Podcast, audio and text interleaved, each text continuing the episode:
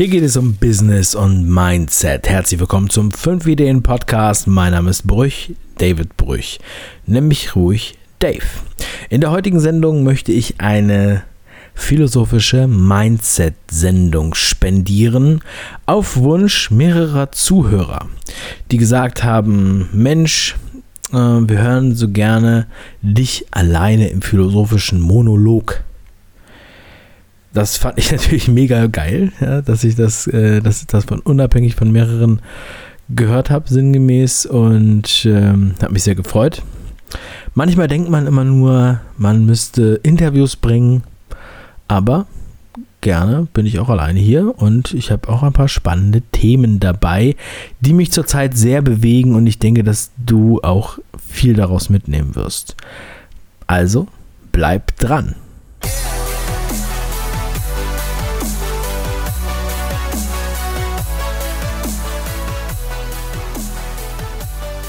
In meiner Agentur Frogmotion in Köln helfen wir Unternehmen, Content auf die Beine zu stellen. Ja, wenn man es mal ganz stark runterbricht. Also wir sind eine Content-Marketing-Agentur und helfen den Unternehmen in die Sichtbarkeit zu kommen. Das heißt, dass sie Aufmerksamkeit generieren und ich sage immer, wenn man etwas macht, dann wird etwas passieren.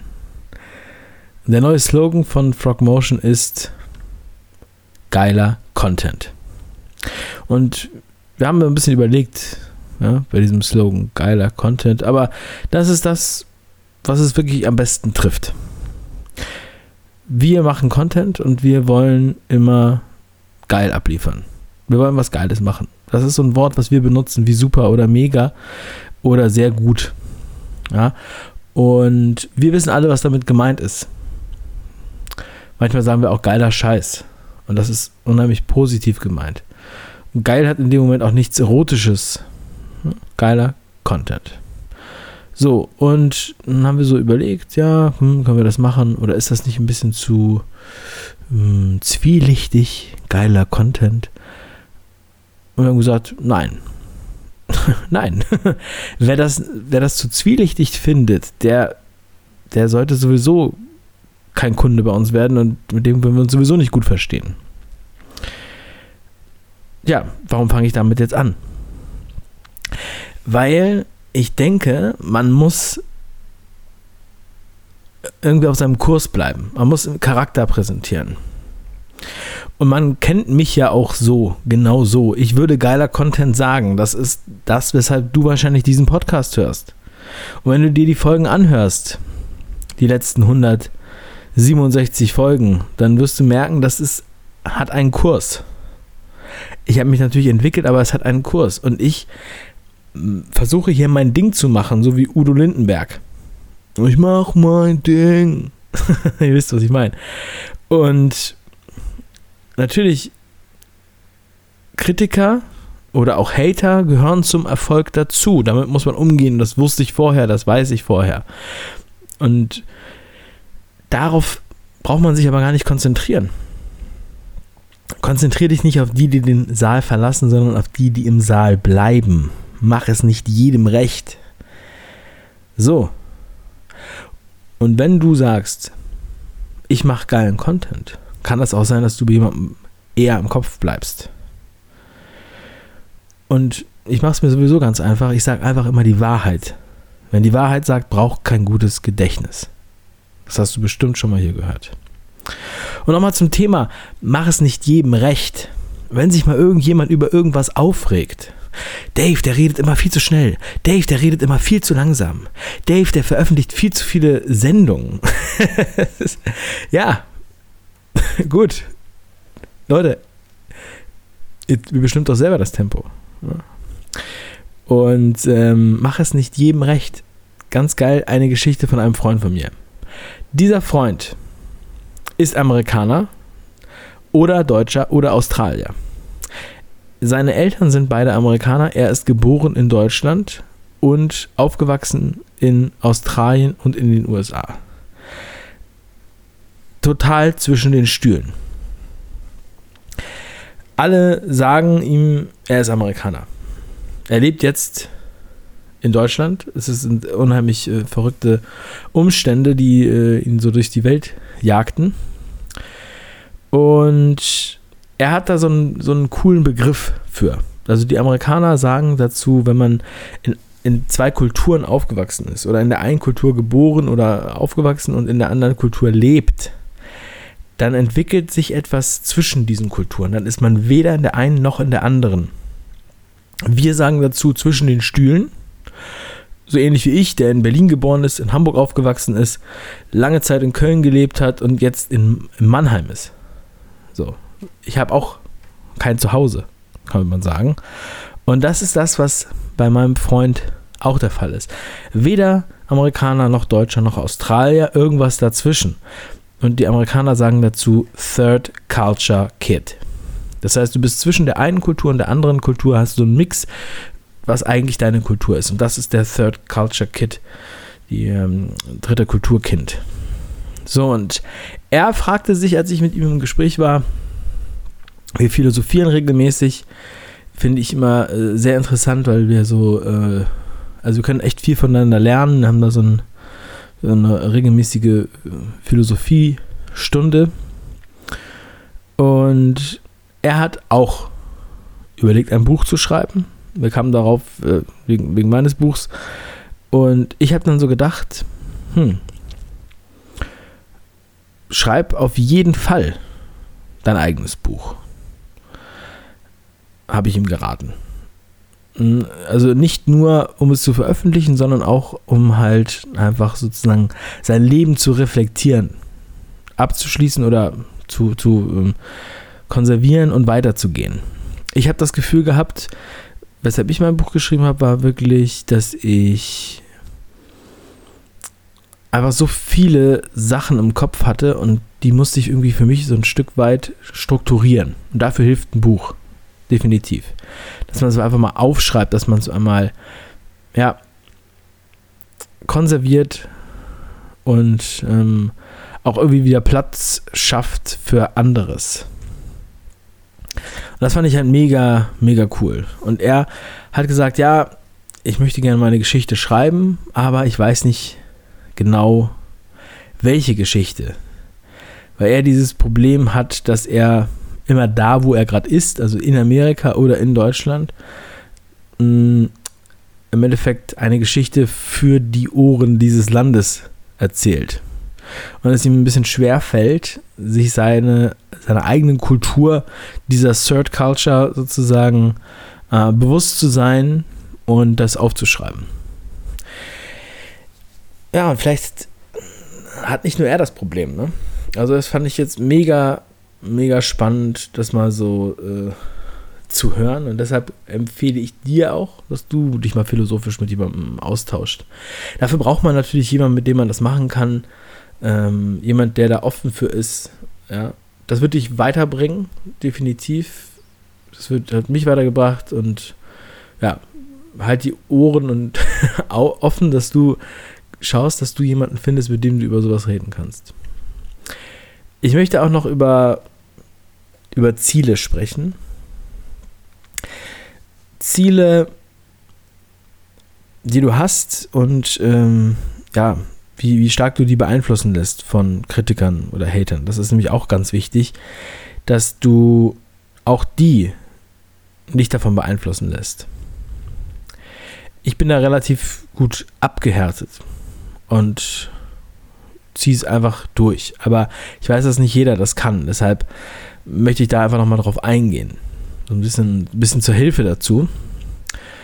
Und ich glaube, dass da kann man auch mal über das Schulsystem sprechen. Und zwar über Schulsport im Allgemeinen. Es gibt ja, ähm, ich habe ja auch schon mehrere Gastbeiträge gehabt mit Wolfgang, dem Qigong-Lehrer, der immer wieder sagt, dass man im Qigong jetzt, man geht an sein Limit, aber man geht nicht darüber hinaus. Also man hat nicht diesen Leistungsgedanken. Ich möchte jetzt nicht ähm, genau darauf eingehen, aber das ist der Unterschied zum zum Spul Schulsport vielleicht. Ich kam jetzt darauf, weil ich mh, hm, über Yoga gesprochen hatte. Deswegen Yoga und Qigong, es ist ähm, ein wenig ähnlich. Also auch im Yoga geht man wohl, ich mache kein Yoga, aber geht man halt nicht in den Schmerz. Oder man, man entscheidet selbst, wo man aufhört. Und beim Schulsport ist es eher so, dass man halt einen, einen starken Leistungsanspruch hat.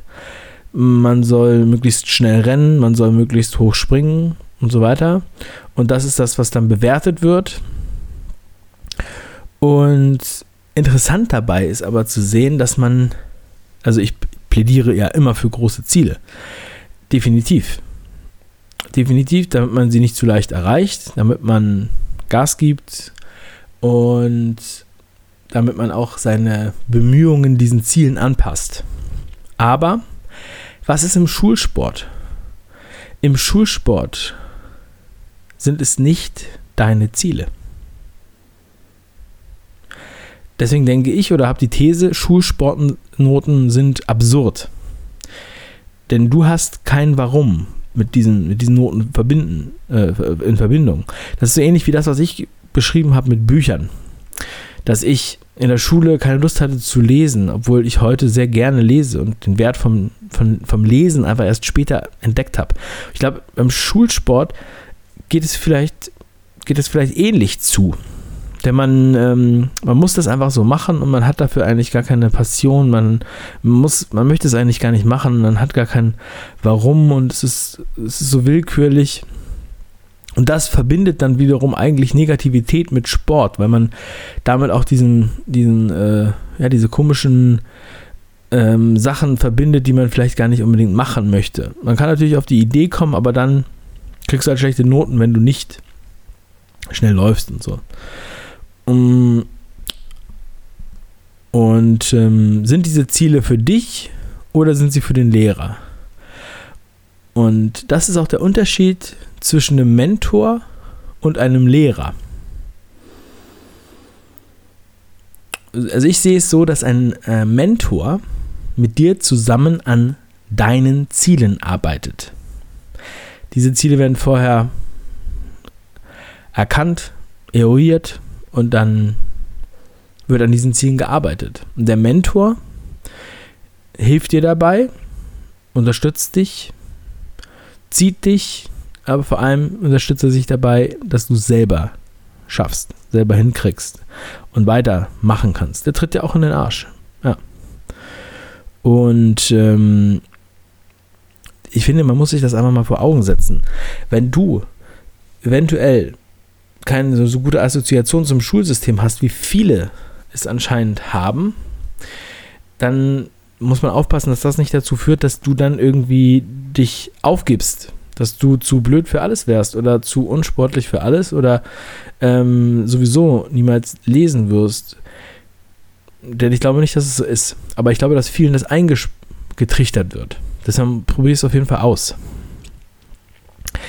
Dann führt das dazu, dass du dir keine großen Ziele zutraust, dass du vorsichtig bist mit deinen Zielen. Und weil du halt das Gefühl hast, wenn du jetzt große Ziele benennst, dann würdest du nur große Töne spucken. Du musst natürlich auch umsetzen. Ja. Und ähm, das mit dem Lernen das mit dem Lernen ist einfach so sowas von wichtig. Das ist auch im Kopfschläg Potenzial Podcast so klar geworden, dass alle alle erfolgreichen Leute da im Interview sagen, dass Lernen ist nicht das Problem. Lernen ist absolut wichtig. Konstant lernen und wachsen bis zum Ende. Wir lernen. Natürlich. Das Leben ist wachsen, das Leben ist lernen. Ja? Es gibt ja diesen Spruch, der Dumme sagt, er wüsste schon alles und der Weise sagt, er wüsste nichts. Ja. Und ähm, es muss vom eigenen Antrieb herkommen. Es muss vom eigenen Antrieb herkommen. Du musst selber dein Warum dafür haben. Wenn du eine Sache verfolgen willst, dann ist mein Rat, mach dir klar, was ist dein Warum. Schreib dir 24 Gründe auf. Warum? Versuche 24 Gründe aufzuschreiben. Schreib nicht nur zwei auf. Schreib 24 auf. Ja? Der eigene Antrieb, der führt dazu, dass man auf einmal meditiert am Morgen als Morgenroutine. oder am Abend Erfolgsjournal schreibt oder überhaupt Routinen etabliert in seinem Leben. So war es bei mir. So war es bei mir, genau so. Ich habe vor Jahren noch gedacht, das ist, das ist Quatsch. Und heute sage ich hier im Podcast zu vielen tausend Leuten, die das hier hören, dass sie es machen sollen, wenn es ihrem eigenen Antrieb entspricht. Finde ich mega, mega geil. Und ja, das ist mein philosophischer Monolog für heute. Vielen lieben Dank, dass du dabei warst. Wenn du mehr von meiner Philosophie erfahren möchtest, dann empfehle ich dir unbedingt mein kostenloses Buch zu bestellen. Kopf schlägt Potenzial. Und ähm, vor allem empfehle ich dir das Hörbuch.